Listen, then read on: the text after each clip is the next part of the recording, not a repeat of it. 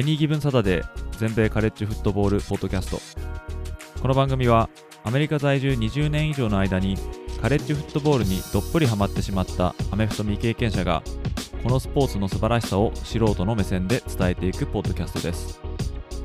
NFL のことは知っているけれどカレッジフットボールのことはよくわからないという方やもっとカレッジフットボールのことを知りたいという方に少しでも有益な情報をお伝えしていきます。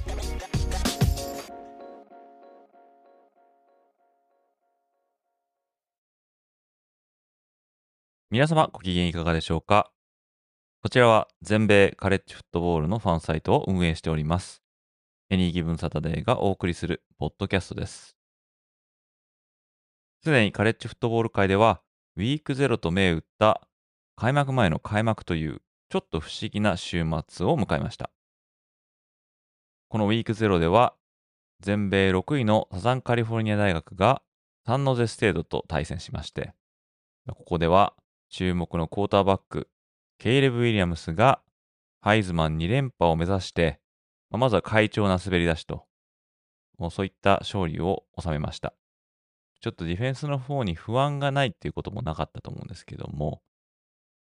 まあ、あとはですね、全米13位のノートルダム大学がアイルランドのダブリンで海軍士官学校ネイビーと対戦しました。ノートルダム大学には今年からウェイクフォレスト大学で5年間もプレーしたですね、クォーターバックのサム・ハートマンが加入しまして、その前評判通りの素晴らしいパス能力で海軍士官学校を一周しました。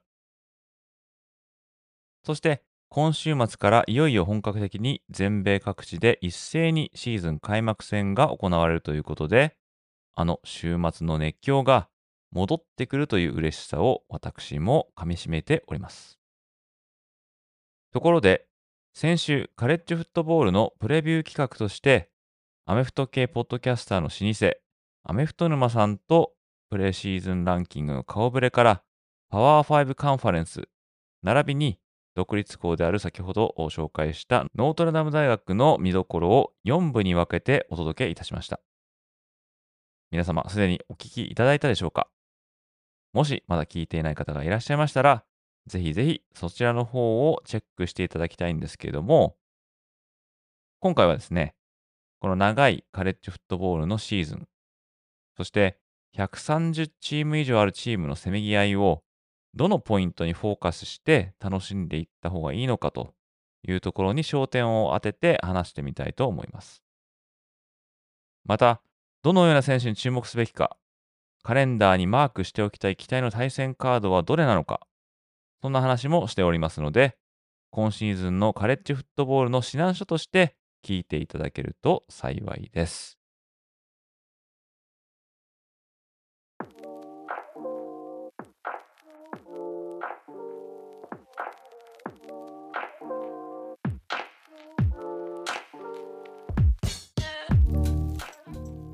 当サイトではですね、シーズンが近づいたということで、チームのプレビューっていう記事をですね、配信し続けております。今のところ予定しているのは、そうですね、15チームぐらいかなと思っております。うん、ひょっとしたらですね、自分の推してるチームの記事ないなんてっていうこともあるかもしれませんけども、リクエストがあればあ、ひょっとしたら書くかもしれませんけども、まあ、その15チームっていうのを楽しみに待っていただけると幸いです。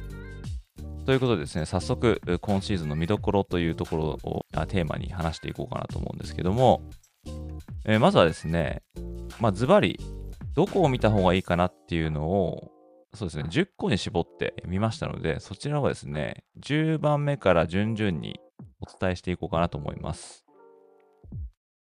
まあ、他にもですね、多分いっぱい見どころとあると思うんですけども、まあ、いっぱいあったらあったで今度ちょっと追えないので、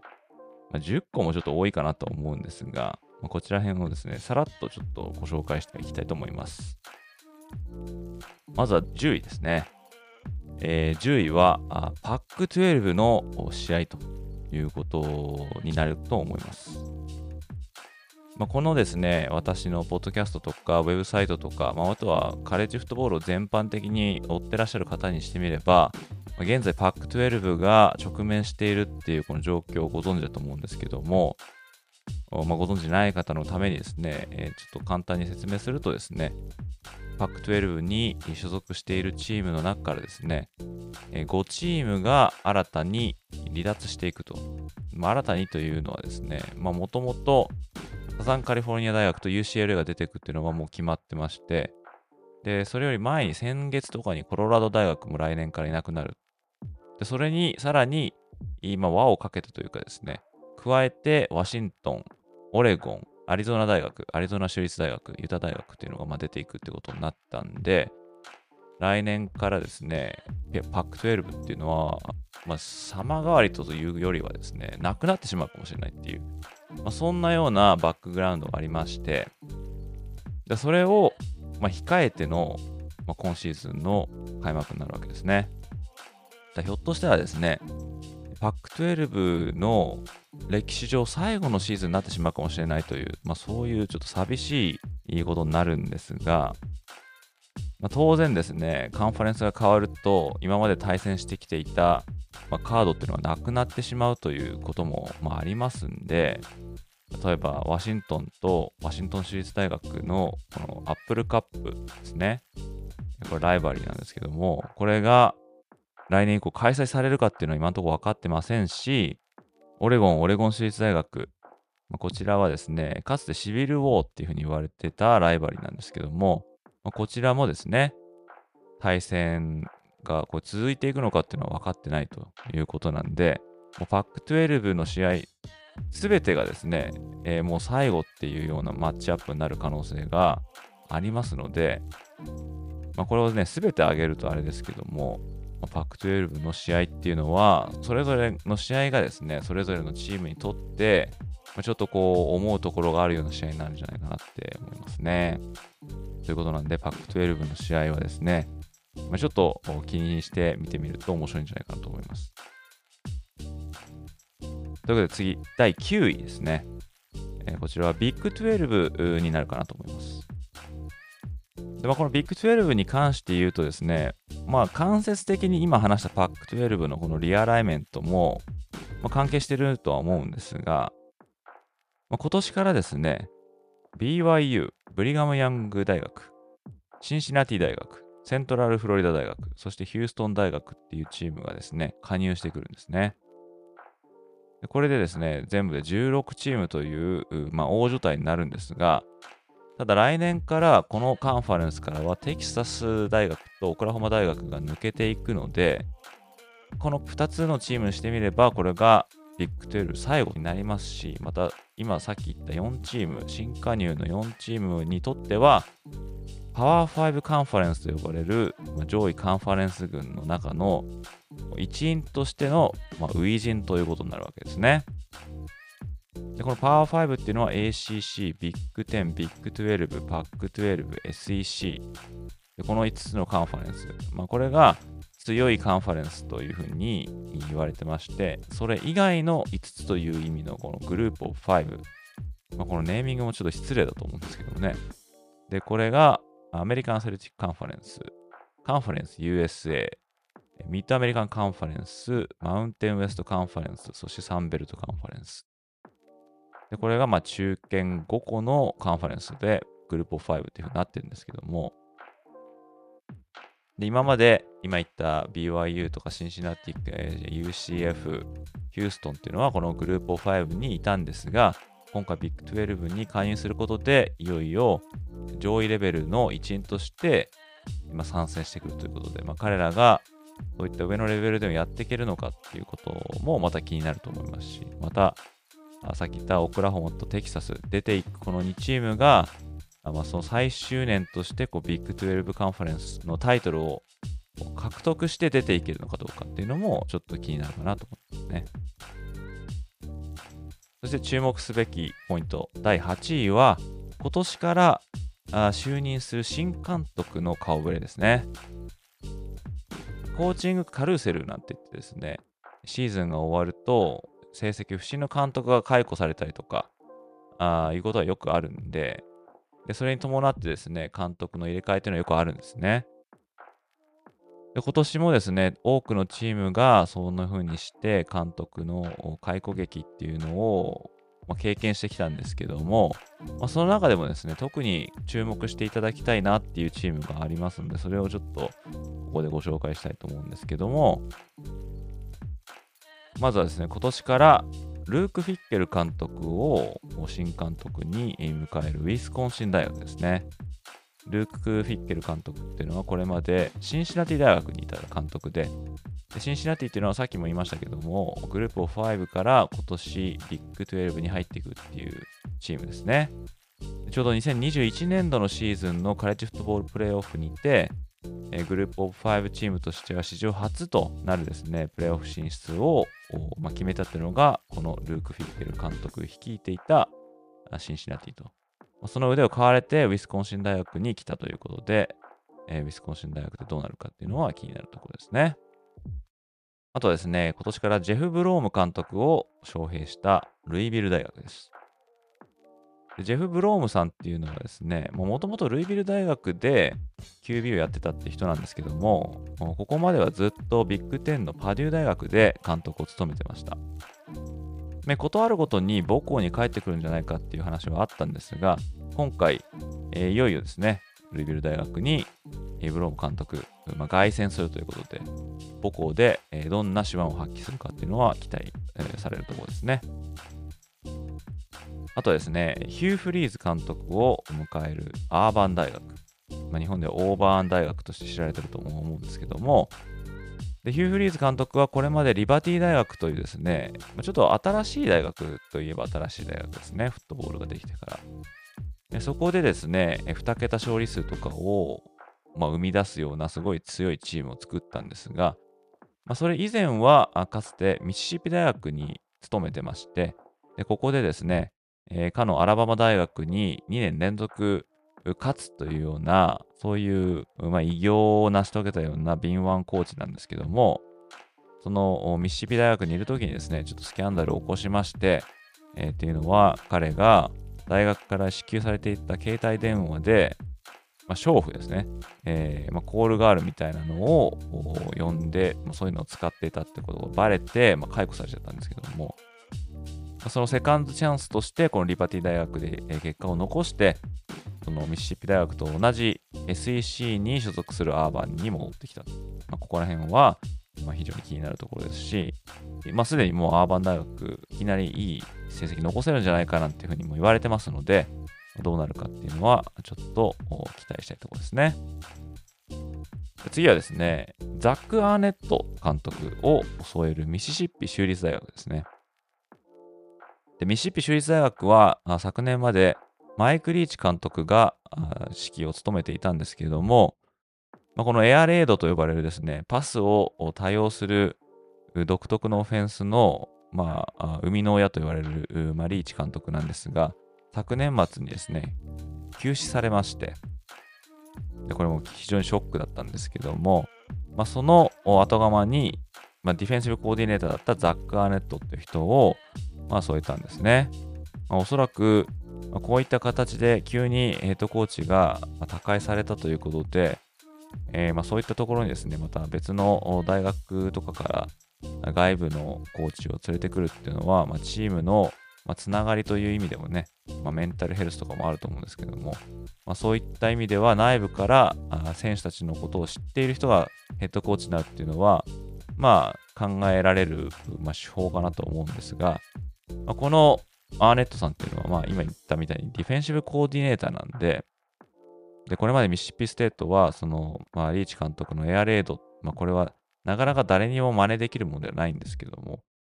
まあ、そういったものが、まあ、結構アイコニックだったので、このオフェンスがどうなるのかなっていうのは気になりますが、まあ、アーネットさんは、やっぱりリーチ監督独特のエアレードは彼のものだから、彼以外にそれを扱える者はいないということで、まあ、エアレードから脱却することを、まあ、明言してますけども、これが一体どんな形なのかっていうのは気になるところですね。で次に紹介したいのは、フロリダアトランティック大学のトム・ハーマン監督ですね。で、トム・ハーマンっていう人は、元テキサス大学のヘッドコーチですね。その前はヒューストン大学とかにいまして、もっと前だとオハイオステートとかにいたんですけども、結構若くてですね、才能あふれる次世代の有能ヘッドコーチなんていうふうに言われてたんですが、テキサス大学では4年間しかですね、生き延びることができなくて、まあ、解雇されちゃったんですけども、この彼がですね、えー、ま、FAU は決して強いという大学ではありませんけども、まあ、ここでまた名を上げて、えー、まあパー5の大学に戻ってくるのかなっていう、まあ、その足がかりとして、まあ、どんなシーズンを送るのかっていうのは気になるところです。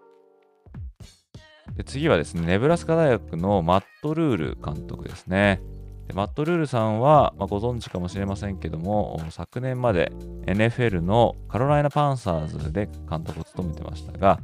まあ、NFL では失敗したということになるんでしょうね、これね。まあ、その前は、まあ、ベイラー大学とか、あとテンプル大学とか、まあ、そういったですね、ちょっと下降線をたどっていたチームに就任して、そしてチームの再建を成し遂げたっていう、まあ、そういった手腕の持ち主なんですね。でその方がネブラスカ大学に来るということで、ネブラスカ大学は、ま、ご存知の方も多いと思いますけども、まあ、かつてはですね、映画を誇った非常に強い、まあ、古豪っていうふうにもなってしまうと思うんですけども、まあ、昨年まではですね、この大学の OB として、えー、名を馳せたスコット・フロスト監督っていう人が、まあ、いたんですが、まあ、この彼でも母校の再建は叶わなかったということで、そのバトンを受け取ったっていうのがこのマット・ルールさんですね。まあ、今のところ前評判は上々なんですけども、まあ、果たして、えー、このネブラスカ大学を復活させることができるのかっていうのは注目したいところです。であとはですね、海軍士官学校のブライアン・ニューベリーさんですね。海軍士官学校っていうのはこれまでずっとトリプルオプションを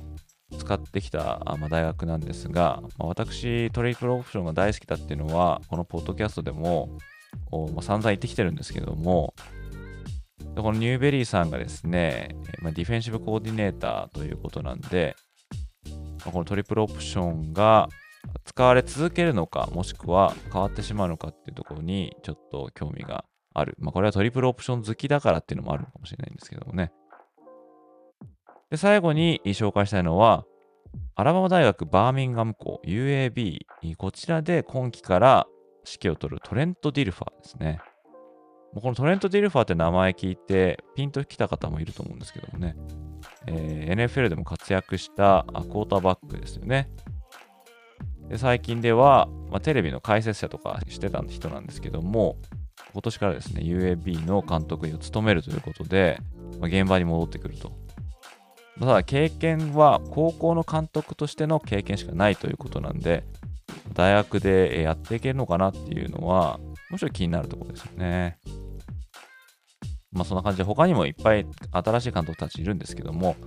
まあ今挙げたような監督たちを注目してみてはいかがでしょうか。そして今季注目したいポイント第7位、えー、こちらはシンデレラチームがどこになるのかということですね。シンデレラチームっていうのは、そうですね、今期待していなかったようなチームがいきなり出てきたような、まあ、そのダークホース的なチームのことを言うんですけども、まあ、そういうチームが今年は誰なのかっていうことですね。ただね、これを予想を当てるっていうのは非常に難しいんですけども、まあ、そういったチーム、まあ、例えば昨年で言ったらですね、まあ、一番真っ先に思いつくのはトゥレーン大学だと思うんですけども、まあ、トゥレーン大学はアメリカン・セルチック・カンファレンス、まあ、グループオフ5に所属しているチームで、まあ、決して強いっていうふうに知られている大学じゃなかったんですが、まあ、昨年はアメリカン・セルチック・カンファレンス優勝してでさらに出場したボールゲームではですねあの USC に勝つとそういった感じでですね、えー、11勝を挙げたようなチームなんですよね。まあ、あとはですね、ジェームス・マディソン・ユニバーシティ。これは去年から、えー、FBS、 Football Bowl Subdivision に昇格してきたと。まあ、それまでは、その FBS の下部である FCS ってとこにいたんですけども、その初年度にもかかわらず、連勝に連勝を重ねてですね、で、一時はトップ25にランクされるなんてこともありまして、で、こういったチーム、毎年出てくるんですね。え、こんな奴らがみたいな。まあ、これが誰になるのかなっていうのに、今注目していただきたい。どうやって注目するかっていうのもあるんですけどもね。で、あえて私が唯一選ぶとすればですね、まあ、アリゾナ州立大学はひょっとしたらなんて思ってたりもするんですよね。まあ、アリゾナ州立大学はパワー5なんで、彼らが勝ち進んだことでそれをシンデレラっていうのかどうかっていうのは分かりませんが、ただね、別にすごい強いチームっていうわけでもないんで、もしこのチームが連勝街道まっしぐらみたいになったら、やっぱシンデレラチームっていうになると思うんですけども、まあ、今年からですね、ケニー・ディリンガムっていう監督さんが、えー、率いるんですね。で、この方はですね、まだ32歳と若いんですが、まあ、昨年まではオレゴン大学のオフェンシブコーディネーターを務めてまして、そのオレゴンでは、1試合平均500ヤード以上を稼ぐというですね、非常にパワフルなオフェンスを、まあ、生み出したっていう人物なんですね。まあ、もちろんオレゴン大学にはそういったことを体現できる選手たちがいるっていうこともありますけども、まあ、もしね、この同じようなことをアリゾナ州立大学で、まあ、リピートできたとしたらですね、ひょっとしたらなんて思ったりもするんですけども、まあ、当然、当たらない可能性の方が多分高いと思うんですけども、まあ、その他にはですね、まあ、例えばテキサス、サンアントニオとか、まあ、彼らは、ここ2、3年ですね、ずっと2桁あ処理数を、まあ、稼いでますんで、もともとまあ強いんですが、まあ、あとはリバティ大学、アパラチアン州立大学ですね。アパラチアン州立大学は毎年なんかグループ5ながら、えー、名前が上に出てくるようなチームですけども、まあ、こんなようなチームが、まあ、世間をですね、まあ、前半戦で賑わしてくれると面白いかなと思います。続きまして、えー、注目点の第6位、えー、ですね。こちらはですね、プレシーズンランキングが合ってるかどうかっていうことを確認しながら見るっていうことも面白いんじゃないかなって思うんですよね。プレシーズンランキングはですね、すでにコーチランキングも AP ランキング、アソシエテッドプレスのランキングもまあ、出てまして、まあ、なんだったら私の独自のプレイシーズンランキングみたいなものですね、ウェブサイトの方には、紹介させていただいたんですけれども、まあ、特に私のホームページとかではですね、この AP のランキングっていうのを採用させてもらってまして、まあ、こちらもですね、プレシーズンのランキング出ました。まあ、これさっと上からあ紹介していくとですね、1位から順に、ジョージア、ミシガン、オハイオ州立、アラバマ、ルイジアナ州立、サザンカリフォルニア、ペンステート、フロリダステート、クレムソン、ワシントン、テキサス、テネシー、ノートルダム、ユタ、オレゴン、カンザスステート、TCU、オレゴンステート、ウィスコンシン、オクラホマ、ノースカロライナ、ミシシッピ、テキサス A&M、トゥレーン、アイオワ。という感じでですね、えーまあ、25チーム、名を連ねてまして、コーチのランキングでは、ちょっと顔ぶれが下の方で変わってますけど、まあ、大体同じになってますよね。でただこのプレシーズンのランキングっていうのは、まあ、当然ですね、試合を見た上での判断じゃなくて、えー、昨年までの情報とか、あと誰が抜けたとか、どんな選手が入ってきたとか、あとはまあ春の spring practice の状況を見てとか、まあ、そういうのをまあ踏まえて、まあ、出してるっていうことなんで、まあ、机上の空論といえば机上の空論なんですよね。だから実際シーズンが始まってみて、ランク上にいるのに落っこっちゃうチームとか、あとは下の方にいるけどもっと強いじゃんとか、あとランクされてないチームがこう上に上がってくるみたいなものが普通にもうしょっちゅうあるんで、そういうこの今の25位のチームのこの顔ぶれをですね、毎週追いながら順位を楽しむっていうのも非常にオツなんじゃないかなって思うんですよね。特にあの、このランキングみたいなっていうのは、えー、NFL ではないですから、カレッジの特有のシステムだと思うんでで、こういったものをですね、フォローしていくっていうのは非常に面白いんじゃないかなと思います。そして、ポイント第5位ですね。こちらはですね、まあ、非常に個人的なんですが、USC のオフェンス、こちら私非常にですね、楽しみなんですね。で、USC には去年からリンカン・ライリー監督がヘッドコーチとして、えー、まあ来まして、で、彼はその前、オクラホマ大学で手腕を発揮してたんですけども、まあ、オクラホマ大学では、ベーカー・メイフィールドとか、カイラー・マレー、ジェイレン・ハーツといったですね、えー、今でもプロで活躍しているような QB を育てたりとか、あまた彼のルーツでもあるですね、エアレードオフェンス、まあ、こういったものの、まあ、進化系を使いながらですね、えー、まあ、カレッジフットボール界を渡り歩いてる人なんですけども、まあ、そんな彼が USC に来て、でさらに昨年は先発 QB のケーレブ・ウィリアムスがハイズマントロフィーも取りましたし、そういったオフェンスをですね、まあ、見るのが非常に楽しみなんですけども、まあ、ここにですね、さらに昨年までアリゾナカーディナルズで監督を務めてまして、それ以前はテキサス工科大学で監督も務めたことがあるっていう、クリフ・キングスバリーっていう人がですね、え QB コーチ兼アナリストみたいな、まあそういうようなポジションで、え USC に合流したんですね。でこのリンカ・ライリーさんとクリフ・キングスバリーさんは、まあ、先輩後輩の間柄なんですね。同じテキサス工科大学で、まあ、プレーしたとか、まあ、ライリーさんは学生コーチやってたんですけども、そんな間柄なんで、まあ、そういったですね、同じマイク・リーチ監督のエアレードをルーツに持つ2人がですね、合わさったオフェンスが一体どうなってしまうのかっていうのはね、非常に楽しみなんですよね。オフェンス力だけで言ったら、もうもうトップクラスだなっていうふうに、まあ、勝手に思ってるんですけども、それが本当にそうなるのかどうかっていうのが非常に気になるところですし、他に、えー、一方で、船頭を多くして山登るみたいな、なんかありましたよね。船頭を多くして船山に登る。ね、こんなことわざですね。支持する人間が多いと統一性が取れずに見当違いの方向に物事が進んでしまうっていうことわざですね。このキングスバリーさんとライリー監督のこの2つの頭脳が交わって、まあ、吉と出るか京と出るかみたいな。そんなところもちょっと気になるところですけども、まあ、USC のオフェンスはぜひ、えー、見ていただけると幸いですね。そして注目すべきポイントナンバー4はですね、ビッグ10の三つどもえですね。まあ、三つどもえっていうからには3チームなんですけども、これはズバリミシガン、オハイオステート、ペンステートですね。でビッグ10はですね、来年から地区制度を廃止しますんで、地区制度は今年で最後なんですけども、このビッグ10の東地区に所属しているオハイオステート、ミシガン、ペンステート、まあ、この3チームが、まあ、事実上ですね、まあ、地区制度ありますが、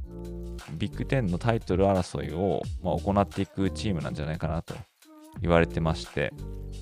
で、同じ地区に所属してるんで、絶対に総当たりになるんですね。で今のところミシガン大学が、まあ、優位って言われてまして、それを追うのがオハイオステートで、えー、ペンステートがあなんとかそこに食い込んでいくみたいな、まあ、構図になってますけども、ミシガン大学はビッグ10を2連覇してますし、まあ、オハイオステートはそれを何としても止めたいと思ってることでしょうしですね、またペンステートは2016年以来のビッグ10タイトル、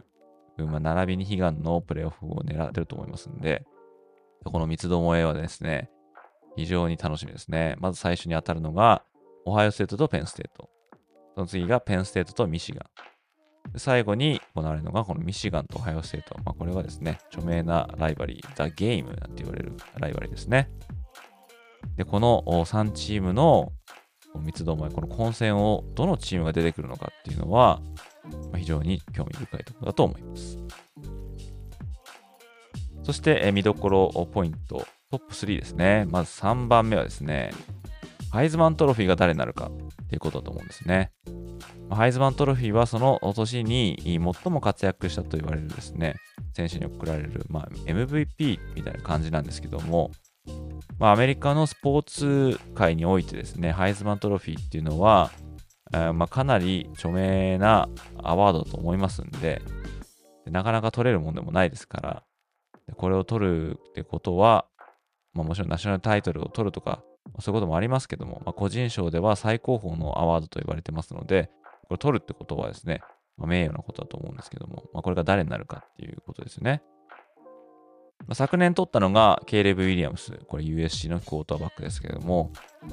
まあ、彼がおそらくフロントランナーとして開幕を迎えると思うんですが、ただですね、この長いカレッジフットボールの歴史の中でですね、トロフィーを2連覇したって人は、まあ、後にも先にも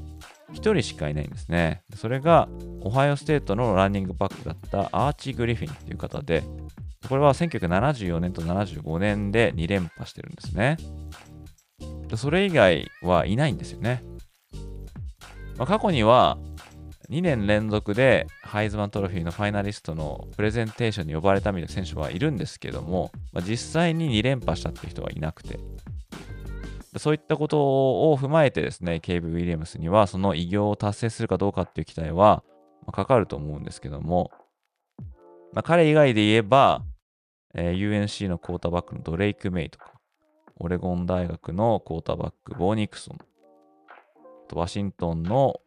クォーターバックのマイケル・ペニックス・ジュニアとか、まあ、その名前が載ってますし、まあ、これ全部 QB なんですけども、QB 以外で言えば、あオハイオステートのワイドレシーバー、マービン・ハリソン・ジュニアとか、ミシガン大学のランニングバックのブレイク・コーラムとか、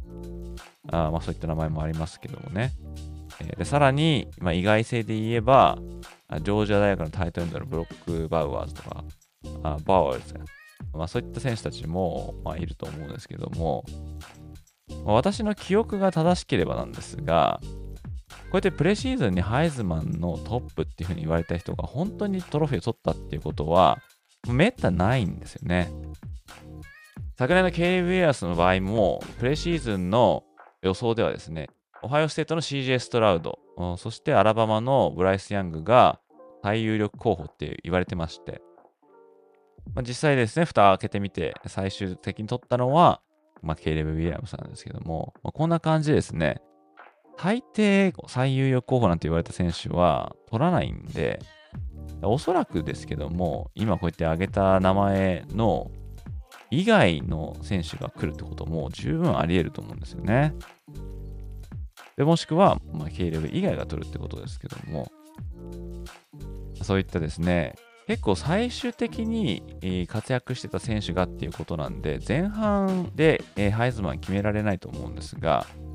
まあ、シーズン通して、まあ、誰がハイズマントロフィーになるのかな、もしくは、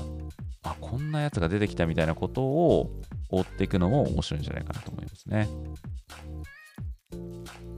そしてですね、第2位ですね、見どころ第2位は、ジョージア大学が3連覇を達成するかどうかって、このポイントだと思いますね。まあ、2021年と2022年にタイトルを獲得した、まあ、ジョージア大学ですね。まあ、それまではアラバマ大学がかなり、まあ、ダイナスティを作ってまして、まあ、そんな折ですね、ジョージア大学が2連覇して、いよいよ王座がジョージア大学に渡ったかなんていうふうに言われてますけども、まあ、これがですね、もしジョージア大学3連覇ともなればですね、もう完全に王座の称号はですね、まあ、ジョージアに渡ると思うんですけども、最後にですね、同一チームが3連覇したっていうのは、1934年、1935年、1936年のミネソタ大学なんですね。でもこれはですね、もう80分年前とかですもんね。それぐらい3連覇したチームっていうのは出てないんですね。で、このミネソタ大学が3連覇して以降ですね、2連覇して3連覇に大手をかけたっていうチームも、まあ、何チームかあるんですね。例えば、1940年と41年のミネソタ大学、44年と45年の陸軍士官学校、46年、47年のノートルダム、55年、56年のオクラホマ、64年、65年のアラバマ、70年、71年のネブラスカ、78年、79年のアラバマ、94年、95年のネブラスカ、2003年、2004年の USC、そして、最も最近では2011年、2012年に2連覇したアラバマと。アラバマ率が非常に高いんですが、こういったですね、チームたちが2連覇して、3連覇に王手をかけるも、そこには至ってないということなんですね。でこのジョージア大学、今2連覇してまして、えー、この夢の3連覇を目指すんですけども、果たしてそれが可能かどうかっていうところも、ま、当然ですね、注目ポイントになると思います。そして、えー、まあ、個人的ですけども、最も注目していただきたいポイント。これは、ディオン・サンダース監督によって率いられるコロラド大学ですね。ま、このディオン・サーダース監督の話はですね、前のポッドキャストでですね、えー、お話ししまして、まあ、詳しくはですね、そっちの方で聞いていただけると、ま、幸いなんですけども、まあ、いろんなですね、話題を振りまいてきているですね、このディオン・サンダース監督率いるコロラド大学。彼らがですね、どこまでやれるのか、まあ、こういったところは非常に注目していただきたいと思うんですよね。ま特にですね、コロナ大学は昨年1勝11敗で、えー、過去20年間でも勝ち越したことがあるのは2回だけということで、でかつてはま強豪と言われながらもですね、現在はあま長い間ストラグル、苦戦してるチームなんですね。そういったチームをですね、このコーチプライムと呼ばれるですね、ディオン・サンダス監督、まあ、いろんなことを言ってるんですね。この大風呂敷を広げてますけども、果たしてそれが初年度から現実のものになるのかっていうのをですね、えー、まあ、注目して見ていただけると非常に楽しいんじゃないかなと思いますので、まあ、こういったですね、まあ、10ポイントご紹介してきましたけども、振り返るとですね、まあ、ディオン・サンダース監督、ジョージア3連覇なるか、ハイズマンは誰か、ビッグ10の三つどもえ、あと USC のオフェンスですね。あと、プレシーズンランキングが合ってるかどうか。シンデレラチームはどこになるのか。で、新しく就任した監督たちの顔ぶれ。そしてビッグ12カンファレンスの動向とパック12カンファレンスの動向。こういうのをですね、ちょっと、まあ、多いですけども、まあ、これをちょっと注目していただけるといいんじゃないかなと思います。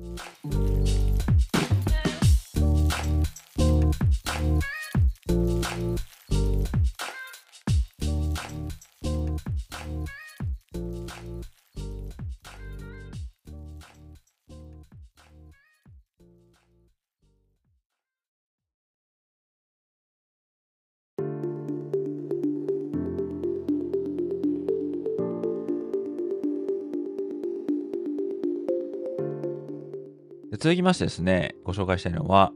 注目の選手たちっていうのをですね、えー、まあ、名前だけになりますが、ちょっとこれ、羅列させていただこうかなと思います。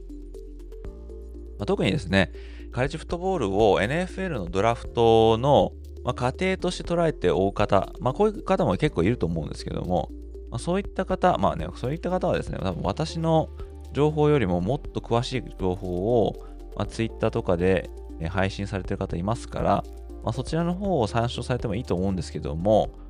えー、まあ私もですね、また独自にこう名前をですね、ちょっと紹介してみ、えー、まして、で、まあ聞いてる方にですね、まあちょっと、あ、こんな選手いるんだっていうふうに思っていただけると、まあいいかなと思うんですけども、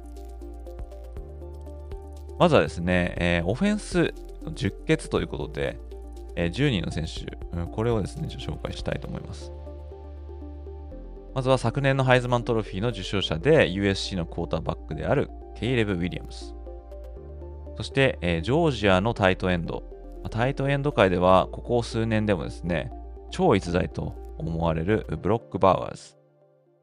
そして、えー、今季のワイドレシーバー陣では最も優れていると言われているオハイオステートのマーヴィン・ハリソン・ジュニア。彼はえー、かつてコルツで活躍したマーヴィン・ハリソンの息子さんですね。で、あとは、ノースカロライナ大学のクォーターバックで、えー、来年ドラフト入りすれば、あ1巡目は硬いと言われているドレイク・メイ。そして、えー、ワシントン大学のクォーターバックで昨年ですね、最多パスヤード数っていうのを叩き出したマイケル・ペニックス・ジュニア。そして、ミシガン大学のランニングバック、ブレイク・カーラム。まあ、彼はですね、昨年度、オハイオステートの試合の前にですね、怪我をしてしまって、そのザ・ゲームっていうのと、あとビッグテンカンファレンスのタイトルゲームと、あとプレイオフ、TCU 戦、これに出れなかったんですね。で彼にしてみれば、おそらく消化不良なシーズンだと思うので、今年、えー、怪我から復帰してですね、えー、どれだけやれるのかっていうのは期待したいところですね。とは、彼と同じですね、ランニングバックでミシシッピ大学に所属しているクインション・ジュドキンスですね。で彼は去年1年生だったんですけども、予想外の活躍しまして、で見ててすごい気持ちいいランニングバックなんで、で今年はですね、さらにですね、そのヤードを伸ばしていくところを見てみたいと思いますけども、で次はですね、テキサス大学のワイドレシーバーのゼイビア・ウォーシー。まあ、テキサス大学は、あクイーン・ユアーズってクォーターバックがいるんですけども、次に紹介したい注目選手なんですけども、まあ、このウォーシーとユアーズ、この2人のコンビで結構こうスタッツ的伸びていくんじゃないかなっていうふうに期待してますんで、まあ、このゼイビア・ウォーシーとクイン・ユアーズにも注目したいと思いますけども。で、最後に紹介したいのは、オレゴン州立大学のクォーターバック DJ ウヤンガラレイですね。まあ、ウヤンガラレイはもともとクレムソンにいたんですが、えー、まあちょっと調子が出なくて、今年からオレゴン州立大学に転校したということで、個人的には、まあ、才能はあると思うんですけどもね。で、これが彼が失敗したというか、まあ、ストラグルした、苦戦したっていうのは、まあ、果たして彼自身の問題だったのか、もしくはクレムソンのプレーコーリングの問題だったのかっていうのを、まあ、見定めるためにもですね、オレゴン州立大学で、まあ、彼がどうなるのかっていうのは見ものなんですよね。もしここでね、活躍すれば、それはコレムソン大学でのまあ、彼の育成がま失敗したっていうことになると思いますし、オレゴン大学でもこけてしまえば、まあ、それまでの選手だったのかなってことになると思うので、まあ、この DJ ウェアンガラレ、彼にも注目してみたいと思います。で次は注目の選手、これディフェンス戦で、10人声を上から順に述べていきたいと思うんですけども、まずは、フロリダステートのディフェンシブラインのジャレッド・バース。オハイオステートのディフェンシブラインの JT・ トゥイモロアウ。そして、えー、同じくディフェンシブライン、まあ、ペンステートのチョップ・ロビンソン。で、あとはクレムソン大学の、えー、ディフェンシブラインのタイラー・デイビス。この4人の D ラインですね。で、あとはラインバッカーになるんですが、LSU のラインバッカー、ハロルド・パーキンス・ジュニア。彼は去年1年生だったんですけども、ちょスターダムをのし上がったっていう感じのラインバッカーで、今年も活躍が期待されますけども、あとはクレムソン大学のラインバッカーのジェレマイア・トロッター・ジュニア。あとテキサス大学のラインバッカーのジェイレン・フォード。こんなラインバッカーはあちょっと期待してみたいところですね。で、あとはですね、まあ、DB になるんですけども、アラバマ大学のコーナーバックのクールエイド・マッキンストリー、えー、ジョージア大学のセーフティーのマラカイ・スタークス、そして、コロラド大学のコーナーバック、トラビス・ハンター。トラビス・ハンターはですね、えー、去年までジャクソンステートにいたんですね。その前は、ハイスクール、高校のリクルー時に全米ナンバーワンと呼ばれた超逸材だったんですが、まあ、彼はディオン・サンダース監督を慕ってジャクソンステートに行ったんですけども、もうさっきも言ったようにですね、コロラド大学に今季からディオン・サンダース監督就任しまして、でその彼を追って、ジャクソンステートからコロラドにこの転校してきたっていうこのトラビス・ハンターなんですが、まあ、果たしてですね、そのポテンシャルがですね、このパワー5の世界で通用するのかどうかっていうのを、もうちょっと見てみたいかなと思いますね。まあ、そんな感じで、えー、校舎合わせて10人、えー、注目の選手挙げてみました。もちろん、これ以外でも素晴らしい選手いっぱいいると思いますので、えー、まあ、こういった選手はですね、シーズンが始まった後にですね、またこういろんなこの名前が出てない選手とかも出てくると思いますので、そういった選手を発掘するのも面白いんじゃないかなと思いますね。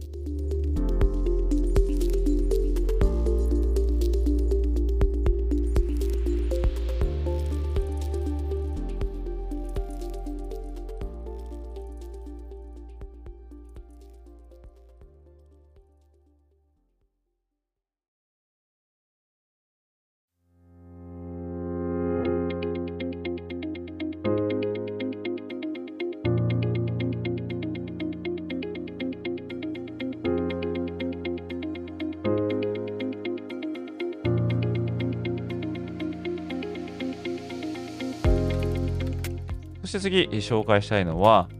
注目していただきたい試合をですね、数試合ご紹介したいと思います。で、これシーズン通してやるとですね、まあ、まず、えー、当然すごい数になってしまいますし、で、シーズンって生ものなので、えー、今強いと思われていても、後半になってみるとずっこけちゃって全然面白いと思われていたものが面白くなくなってるっていうこともあるんで、まあ、今回はこう9月限定でですね、開幕からそうですね、4週間ぐらいの注目のし、えー、試合をですね、こうちょっとご紹介させていただきたいと思います。まずは9月2日に行われる試合。これですね、コロラド大学と TCU ですね。TCU は昨年の準優勝のチームですけども、ここに乗り込んでいくのがコロラド大学ですね。ディオン・サンダース監督、私、も個人的に非常に注目してますんで、彼のデビュー戦があこの昨年の準優勝チームの TCU、しかもアウェーですからね。これはどうしたって注目が集まると思うんですけども。であとは同じ9月2日に行われるノースカロライナとサウスカロライナのカロライナ対決ですね。これはカロライナパンサーズの本拠地であるバンコブアメリカスタジアムで行われるんですけども、UNC にはちょっと前にもご紹介したクォーターバックのドレイク・メイ、そしてサウスカロライナにはジャーニーマンでもあるスペンサー・ラトラーが QB を務めてますね。えスペンサー・ラトラーはもともとオクラホマにいた人ですね。そして9月3日ですね。こちらは LSU とフロリダステートの試合ですね。これオーランドでやるんですけども、昨年も対戦してまして、この時は FSU が24対23で勝ってるんですね。これも非常に興奮したエンディングだったんですけども、まあ、どちらも今シーズンはですね、ハイランクに位置してますんでで、いきなりそういったチームが対戦するっていうのはなんかもったいない気もするんですけどね。どっちかに黒星がついてしまいますから、また注目点で言ったら、まあ、これは絶対外せない試合だと思うんですけども。で次が9月4日のクレムソンとデューク大学ですね。えー、でデュークにはですね、ちょっと期待のクォーターバックがいるんですね。ライリー・レナードっていうクォーターバックですね。デューク大学はもともと強くないんですが、昨年は9勝4敗と躍進しまして、これマイク・エルコっていうよりはしっかりとが率いてるんですけども、まあ、万が一にもクレムソンがどうなるかってことないとは思うんですが、まあ、このデュークがどんな感じで戦えるか期待してみたいと思ってる試合ですね。次はその翌週となる9月9日、これネブラスカ大学とコロラドですね。まあ、またコロラド出てきましたけども、ディオン・サンダース監督のコロラドのホームの初戦ですね。でここにマット・ルール監督のネブラスカがやってくるということで、えー、まあ、どちらも新監督同士の戦いで、えー、非常に今注目されますし、また歴史的に見てもこのネブラスカとコロラドっていうのは、えー、まあ、ビッグ12カンファレンスに所属していたチーム同士で、え数々の名勝負を繰り広げてきたので、えそういった面からもこのマッチアップは、注目されますね。で次はオレミス、えミシシッピとトゥレーンですね。これトゥレーンのホームゲームですけども、これトゥレーン、ちょっと先にも言いましたが、昨年11勝を挙げたという非常に活躍したチームですね。このチーム、最新の AP プレシーズンランキングで24位なんですけども、えー、それが22位のミシシッピを迎えるということで、まあ、ぜひですね、トゥレーンとしてはですね、勝っておきたいところだと思うんですよね。これ負けちゃうと当然ランクから落ちてしまいますから、まあ、これもちょっと見ものかなと思います。あとは、テキサス A&M 大学とマイアミ大学のこの名門チームの戦いとかありますが、やっぱこの週で一番気になるのはですね、テキサスとアラバマかなと思いますね。で昨年はテキサスのホームで対戦しまして、えー、内容的にはテキサスが勝っていたかなと思うんですが、まあ、アラバマの当時のクォーターバックのブライス・ヤングの個人技で、えー、アラバマが辛くも勝利を手に入れたっていう感じなんで、テキサスとしてみれば、その時の悔しさっていうのはあると思いますが、ただこれアラバマ大学のホームなんで、まあ、アラバマにしてみれば追い風かなと思いますが、まあ、どちらにしても注目度はあんま抜群じゃないかなと思いますね。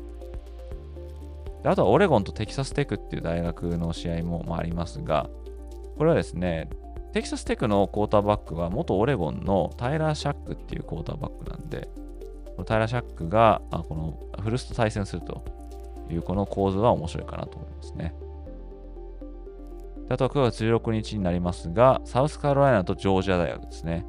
さっきも言ったようにジョージアは3連覇を目指すという大学ですけども、まずこのサウスカロライナ大学の挑戦を受けるということで、まあ多分勝つとは思うんですが、まあ、ジョージア大学の真の姿をま見れるかなという感じで、この試合は注目です。まあとは、テネシーとフロリダ大学の SEC 西地区の対戦ですね。このカードは私がカレッジフットボールを乱した98年の後半ないし2000年代のこの前半で、まあ、メガマッチみたいな感じですね。どちらも大体トップ10に入っているようなチーム。その戦いだったんですけども、まあ、近年は、まあ、どっちかが落ちぶれたりとかして、街的な価値っていうのは落ちちゃったんですが、まあ、ただテネシーがですね、今回は、まあ、上昇気流に乗ってますんで、まあ、このテネシー大学、フロリダのホームになりますけども、盛り上がってほしいという試合ですね。そして9月23日になりますが、この週ですね、まずはミシシッピとアラバマですね。同じ SEC 西地区の対戦となりますが、ミシシッピ大学の監督っていうのがレイン・キフィン監督。これは元アラバマ大学のオフェンシブコーディネーター。そして今年からミシシッピのディフェンシブコーディネーターを務めるピート・ゴールディングっていう人は、元アラバマ大学のディフェンシブコーディネーターということで、アラバマのニック・セイバン監督の下で働いていたコーディネーターが、まあ、ミシシッピに行きまして、そしてその師匠を倒そうとするっていうこの構図もですね、非常に筋書き的には面白いなと思うんですよね。であとは、フロリダステートとクレムソンの対決ですね。まあ、ACC はですね、今年フェイス U かクレムソンかって言われてますんで、この9月の段階でいきなりこの2チームが直接対決するっていうのが、まあ、非常に興味深いですけども、まあ、当然ですね、勝った方が ACC レースにおいてですね、一歩リードすると思いますし、負けた方はそうでないということになると思いますから、まあ、これもどうなるかっていうのを見てみたいですね。であとは、コロラド大学とオレゴン大学、この試合ですね、これオレゴンのホームなんですが、まあ、これはですね、えー、まあもちろんディオン・サンダース監督がっていう話はあるんですが、オレゴン大学の監督がですね、ダン・レニングっていう人なんですね。もともとジョージア大学のディフェンシブコーディネーターで、去年からヘッドコーチを務めた人なんですけども、で、コロラド大学が先日ですね、パック12からビッグ12に出ていった際ですね、ダン・レニング監督は、まあ、そのことに関して、まあ、コロラドが出ていくことなんか別にそんな大きな影響ないよと。どうせ今まで勝ったことないでしょみたいなことを言うわけですね。そしたらオレゴンもパック12を出て、まあ、ビッグ10に行ってしまったんで、それを聞いたリオン・サンダース監督が、まあ、ちょっとこう、チクリとこのダン・レニング監督のことを言っていて、結局お金でお前らも動くのかみたいなことを言ってましたけどね、そんなちょっとビーフもありますんで、この対決っていうのはちょっと面白いかなと思いますね。あとは同じ週にあるオハイオステートとノートルダムのビッグマッチですね。昨年は、オハイオステートのホームでやって、この時は21対10でオハイオステートが勝ってるんですけども、今回はノートルダムのホームということで、えー、ノートルダムとしてはですね、ぜひ signature win として、オハイオステートを倒しておきたいところですね。そして、9月最後の週ですね。まずは9月29日の金曜日、これユタとオレゴンステートですね。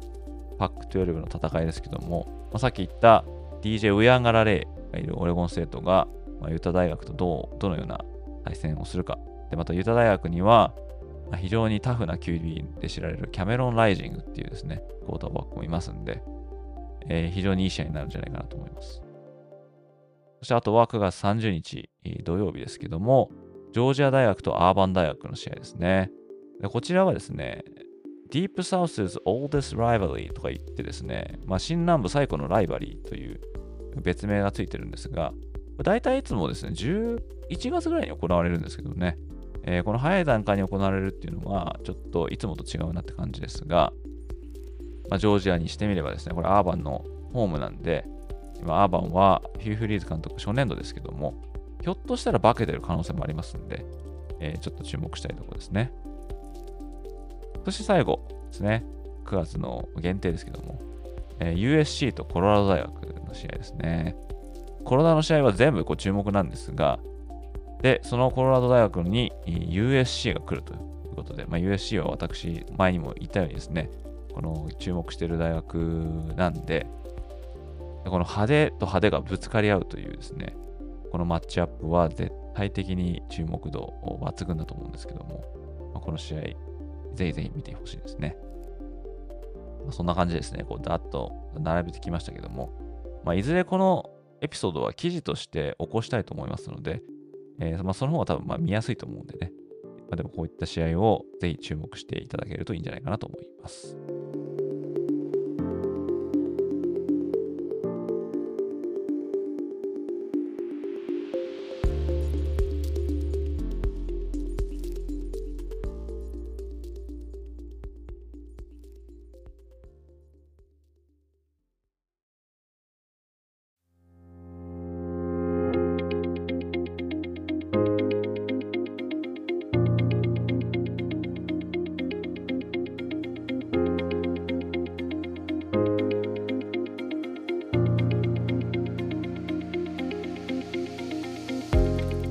そしてですね、まあ、最後ですね、まあ、おまけっちゃおまけなんですが、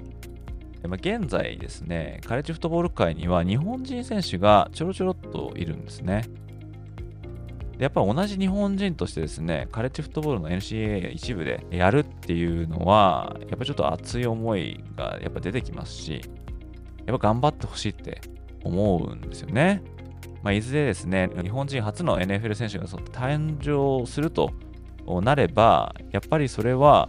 カレッジフットボールを経て出ていくっていうことが、まあ、大いに考えられると思うので、まあ、今挙げた選手の中ですね、もし NFL に将来的に入るような選手が出たらいいなって思いますけども、まあ、例えばですね、シラキュース大学の菅野陽介選手、あとはニューメキシコ大学の岩井レイ選手、あとサンディエゴ州立大学のブレナン・シン選手、ハワイ大学のキッカーである松沢寛生選手、ね、えー、まあ、こういった選手が、まあ、FBS の選手ですけども、まあ、1個下の FCS にはあサンディエゴ大学の高橋陽生選手も今年から入るみたいですね。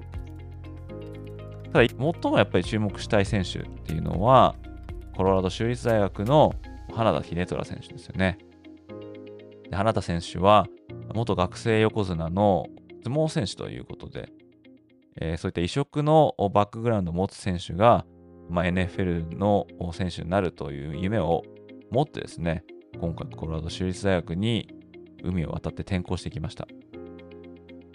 まあ、彼がですね、いきなり試合に出れるかどうか分かりませんけども、というのは、どうやら実践経験を皆無ということみたいなんで、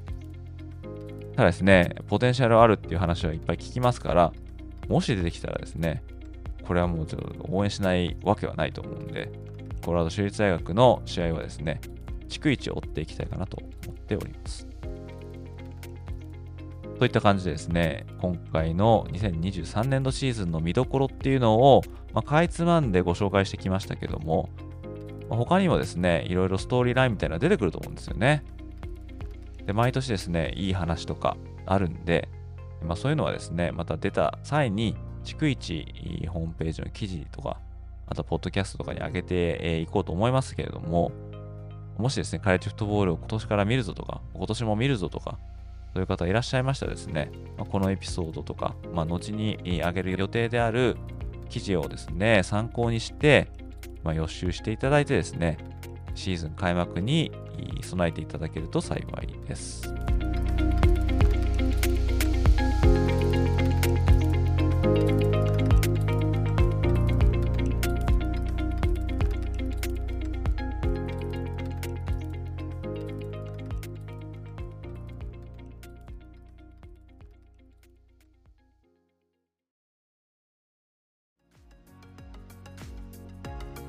ということで今回もここまで聞いていただき本当にどうもありがとうございました。もしこのエピソードをお聞きの方の中でお使いのポッドキャストアプリでまだ登録やフォローをされてない方がいらっしゃいましたら